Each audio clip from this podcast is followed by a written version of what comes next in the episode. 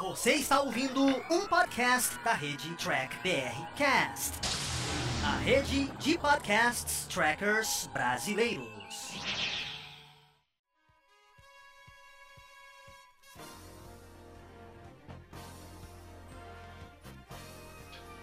Olá, humanoides! Tudo bem com vocês? Aqui estamos começando mais uma versão em podcast aqui dos vídeos do Diário do Capitão. Esse é o programa Batata Diário, lá do Batata Espacial, que o Carlos apresenta. Ele sempre traz aqui um review e uma análise diretamente para você. Lembrando que esse podcast você também encontra em vídeo lá no canal do YouTube do Diário do Capitão. Então não se esqueça de curtir e compartilhar esse vídeo se você gostou. Se não gostou, claro, deixe aqui o seu comentário gente continuar essa nossa discussão. Sem mais delongas, vamos ao nosso review do nosso amigo Carlos. Fala, gente amiga, tudo bom? Eu sou Carlos Lose e este é o Batata Diário, seu programa de dicas do Diário Capitão. E hoje nós vamos continuar nossas análises de episódios de Jornada nas Estrelas Discovery, né? Estamos na terceira temporada, no episódio 8, intitulado Santuário.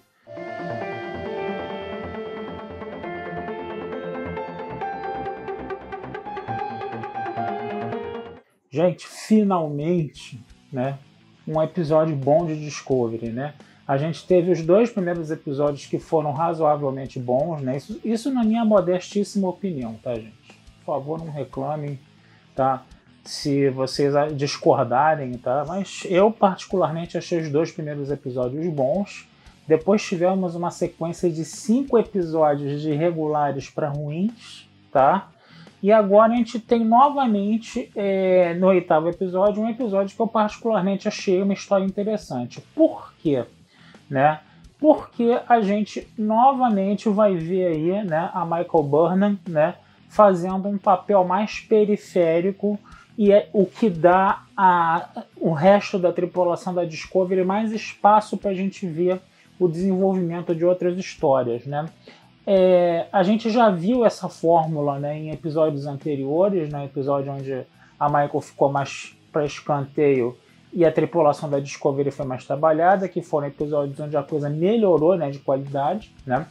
E a gente tem novamente né, esse esquema acontecendo nesse oitavo episódio. A gente tem uma história A, né, que a Michael Burnham ela tá ali de uma forma um pouco mais periférica nessa história A, né, que é a história mais importante e você tem uma história B fragmentada em histórias menores, né? Onde você vai ter a abordagem de vários personagens aí, né? No caso, né? Vamos lá, vamos falar da história A então no caso, né? O que que acontece? O planeta né, do Book, né? O planeta natal do Book, né? Ele tá é, sofrendo uma espécie de ataque da corrente esmeralda. O que, que seria isso, né? Aquela organização criminosa, né, andoriana, oriana lá no caso, né, ela estava, é, vamos dizer assim, mantendo, né, o planeta, né, do Book, né, é, sob o domínio dela, né? Por quê? Porque com a combustão você vai ter uma falha lá no subespaço que vai modificar a posição da Lua do planeta, isso vai atacar a, as marés, né? vai modificar as marés do planeta e alguns gafanhotos marinhos né? vão sair da, do mar e vão começar a comer as plantações. E aí o sindicato né, do crime lá, a corrente esmeralda, vai fornecer para o planeta né, é uma espécie de repelente para os gafanhotos voltarem para o mar, né, no caso. E aí, em troca, o que, que, o, o que, que a corrente esmeralda quer? Vai querer aquelas lacraias gigantes que a gente viu no primeiro episódio, né? No caso, tá? Lembrando que a corrente esmeralda é liderada pela Osaira, né? No caso, tá? E aí, o que, que a gente vai ver? É, o irmão do Book, né? Que tá lá meio que sendo o chefe lá do santuário do planeta lá, precisa da ajuda do Book. Só que eles não se entendem muito bem e não são irmãos biológicos. Por que isso, né? Porque quando o Book caiu fora do planeta, né? Quando o planeta estava ali é, sendo subjugado né, pela corrente esmeralda, né? O, o nosso Book não aceitou né, que a família dele né, é, ficasse ali de conluio com a corrente esmeralda, né?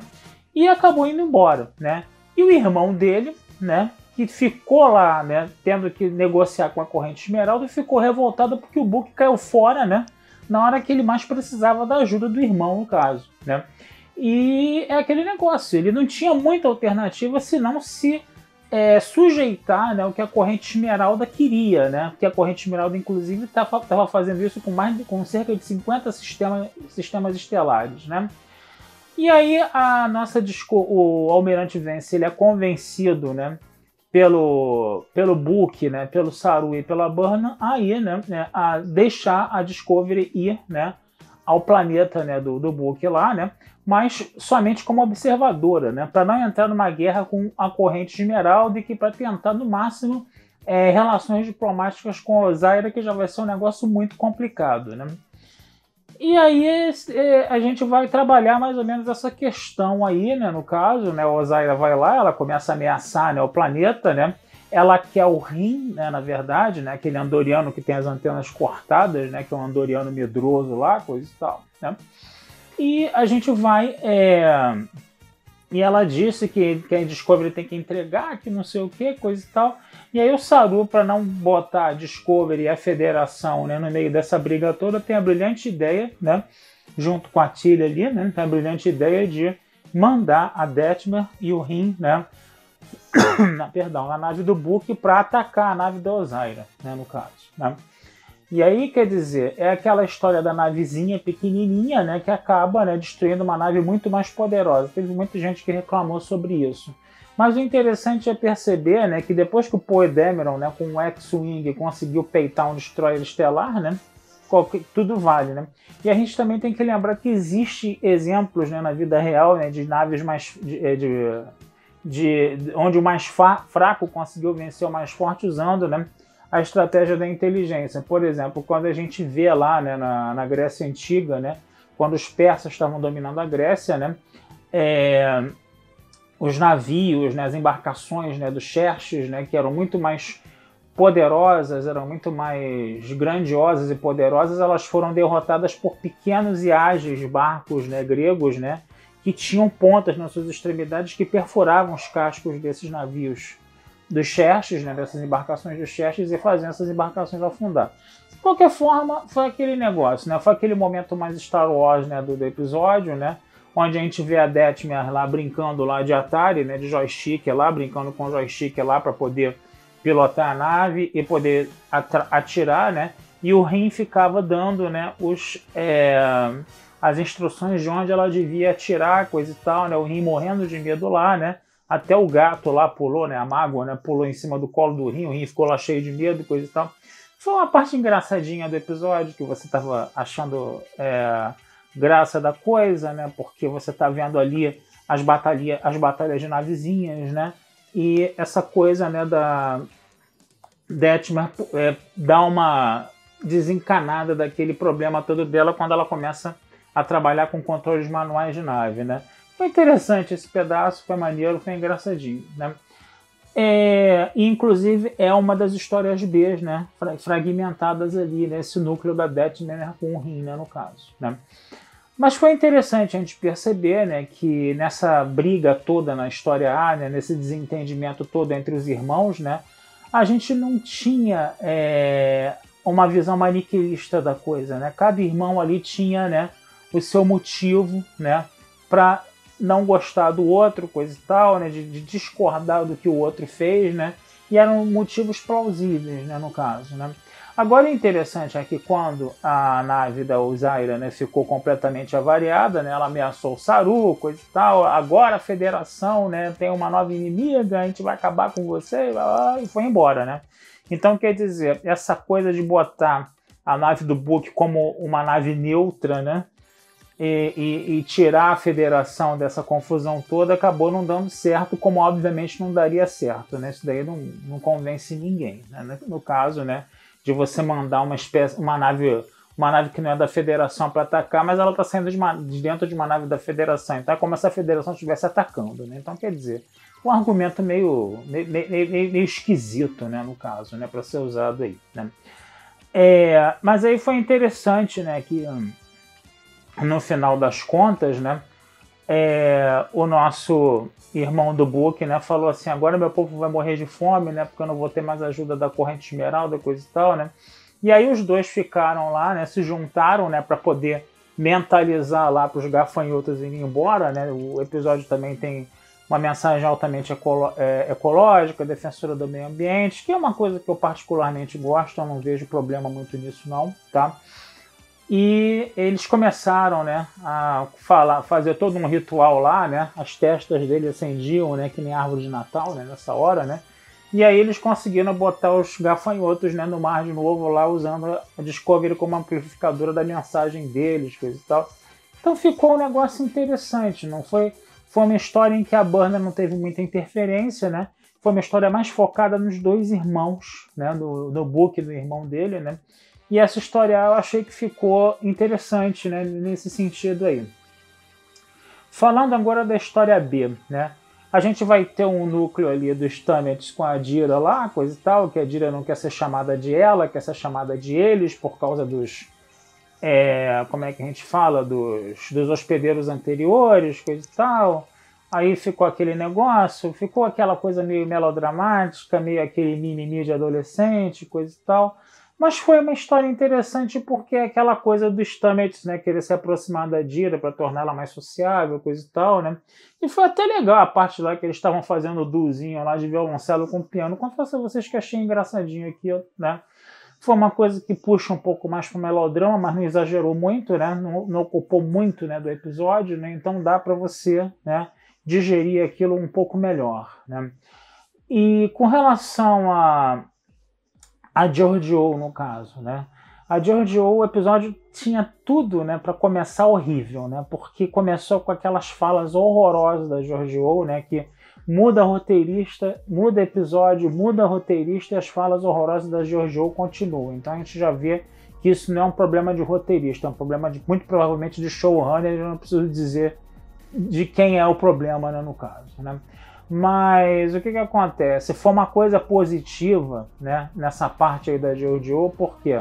Porque o Colbert literalmente andou né, para as provocações da Jojo, né? E ele falava assim: você entendeu? Vai ficar é, no final das contas aí só falando com a sua alucinação. Ele deu um quadro muito parecido com o de Alzheimer, né?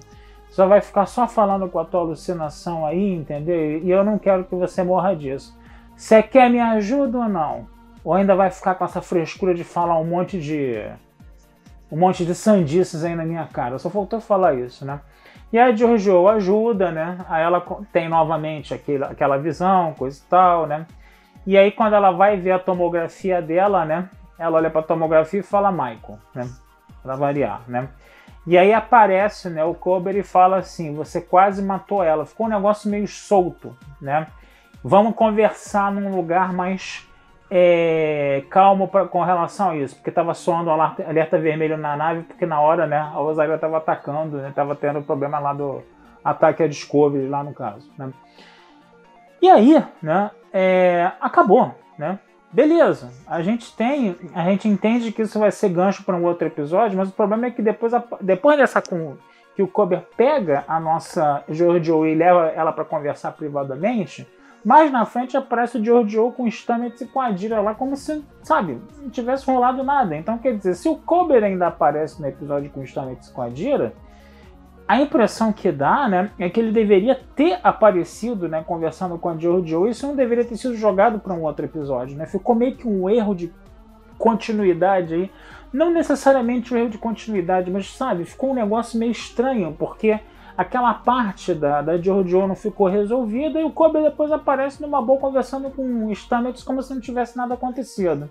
Então ficou um, um, problema de montagem aí no episódio, né? a meu ver, né, no caso. Né? E é, é, basicamente isso, né, gente? Não tem muito o que falar mais desse episódio, né? Tem outras coisas que a gente poderia falar aqui, por exemplo, a nossa Osaira aí no caso, né? É, é interessante você ver, né, como os andorianos, né, não são é, não são ardilosos, né? E como os, os andorianos não são ardilosos os orianos não têm sex appeal nenhum, né?